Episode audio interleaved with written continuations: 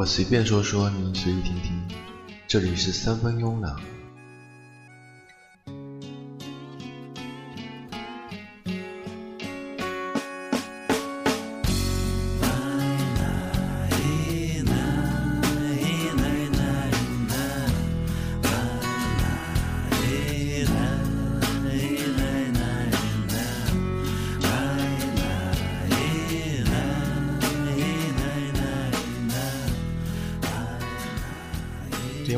出发时的梦想。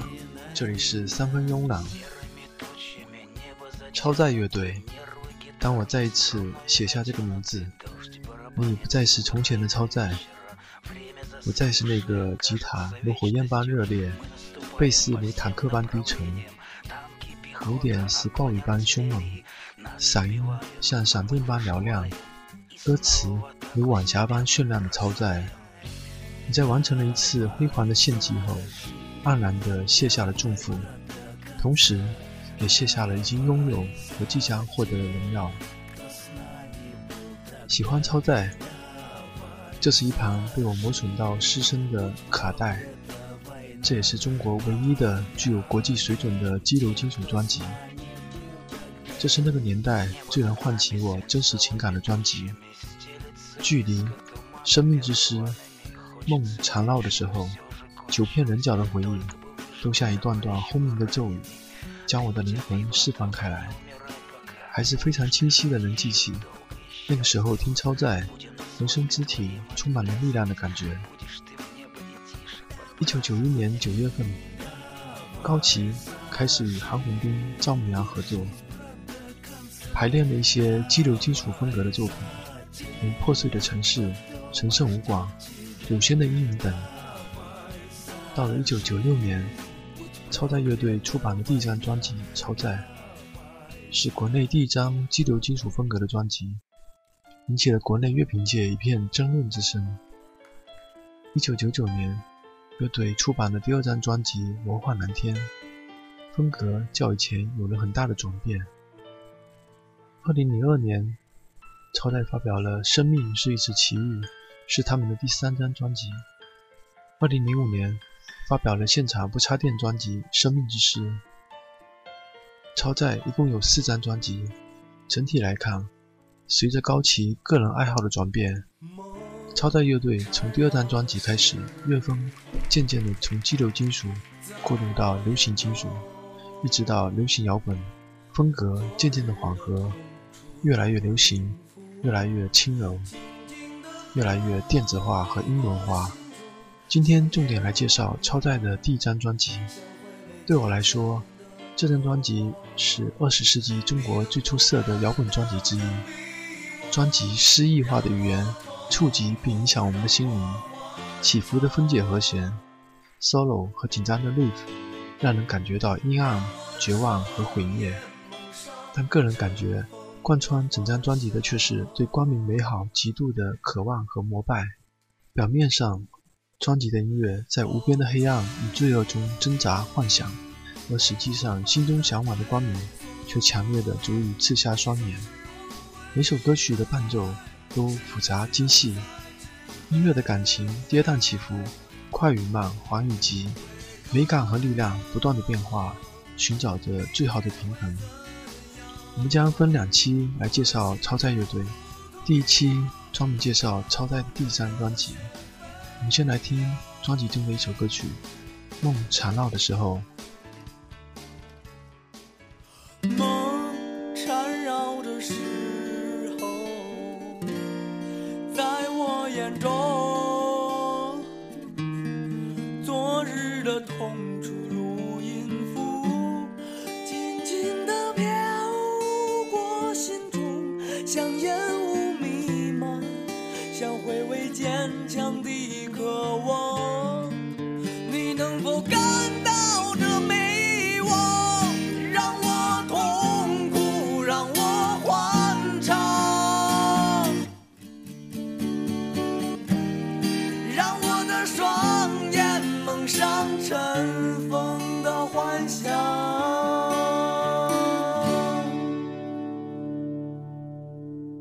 风吹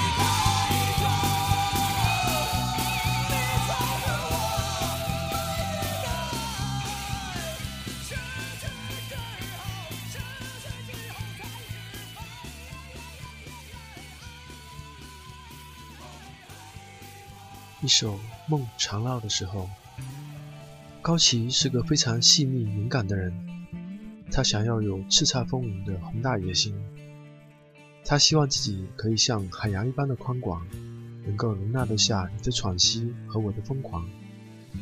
他将这种想法写进了下一首歌曲《感受》中，一首《感受》，前奏的分解和弦很迷幻，编曲是层层递进的。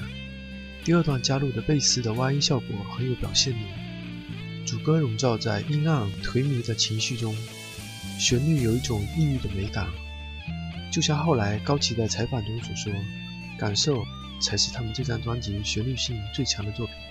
感受在幸福过后孤独的出发，感受你双唇变成美丽的扼杀。”这两句是很有杀伤力的转折点。从这里开始，澎湃的副歌部分。像涨潮的海水一样涌了进来，感受了吉他 solo 跌宕起伏，一气呵成，肆意挥洒，又紧扣主题。这一段里的伴奏吉他的分解和弦，像一团团翻滚的乌云，衬托着凌厉的主音吉他。最后 solo 停在一个持续的高音上，而此时伴奏部分再现了前奏，感觉到将你的心弦分到了最紧处。最后的几声长长的发音，有着置换的效果。配合着高崎颓靡的呢喃，带着听众的想象逐渐淡出。请听这首《感受》。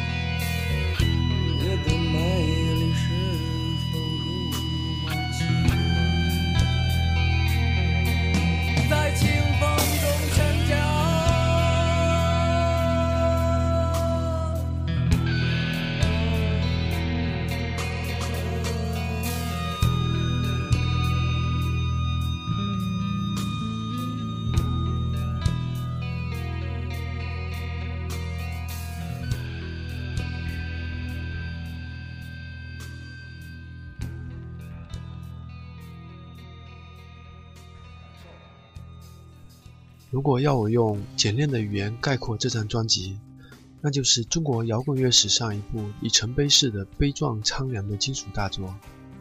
说它是里程碑式，是因为它的乐曲编配之复杂与精妙，音乐技巧和艺术水准之高，歌词内涵之细腻与深刻，综合起来达到了一个高峰。而悲壮苍凉不仅指它的音乐和歌词所传达出来的情绪和气质。也和现实中这张专辑诞生的艰难历程有关。不过，这也许就是所有超越于时代的艺术作品的共同命运吧。一九九六年发行的《超载》是空前的，目前看来也应该是绝后的。连超载自己也无法继续这样的作品。三年后的第二张专辑《魔幻蓝天》，从各个方面都有了巨大的转变。为什么超载这样的作品在中国难以再现？是因为中国摇滚乐不像是发达国家那样建立在深厚的历史文化基础之上自然发展而来，优秀的中国摇滚作品也不是诞生于那样的基础之上。所以，虽然少数天才在天时地利人和都到位的某个时间点上短暂辉煌燃烧过，却难以持续。从整个国家的层面来说，这种灵光一现更是远远难以形成一种文化和产业。摇滚乐在发达国家本来是一种草根文化，但在中国一开始它就像是精英文化。细数中国最早做摇滚乐的那批人，大部分都非等闲之辈，有国家最高文化团体的成员，和从小就有很好的音乐文学熏陶密不可分。在上个世纪八十年代的中国，绝大部分国人还根本没有条件接触到摇滚乐的时候，上中学的高旗。就听到了母亲从美国带回来的披头士磁带。他从八七年就开始参加摇滚演出，创作歌曲，后来组建呼吸乐队，八九年录制专辑，不过九一年才得以在国内发行。一九九零年起，高崎就开始写速度金属这种音乐风格的歌曲，想组这样的一个乐队。但是因为速度金属这种风格与同时代的其他摇滚乐相比，市场更小。远远超出了国人能接受的程度，根本没有什么经济效应。而且，这种风格对于乐手的技术、理念、形象、舞台表现力的要求太高，在中国很难找出这样几个人。所以，虽然超在九一年就宣告成立了，但是演出很少，大家要靠其他的工作为生。在这样的困境中坚持创作、积累作品，终于在第一张专辑之前形成了五人阵容。高崎、韩红斌、王楠、王学科以及吉他手李延亮，并在1996年推出了他们的第一张专辑《超载》。我们先来听听《超载》这张艰难诞生的专辑的最后一首歌曲《九片人脚的回忆》。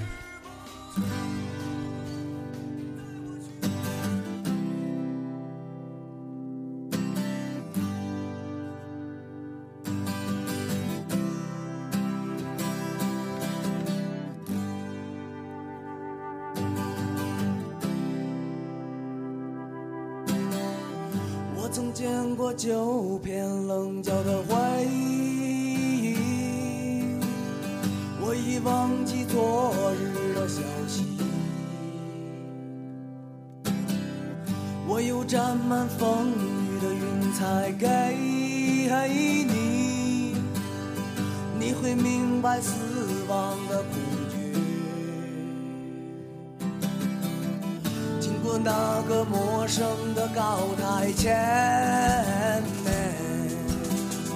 我已忘记证明我的勇气。当在空中高高飞翔的时间里，我已明白存在的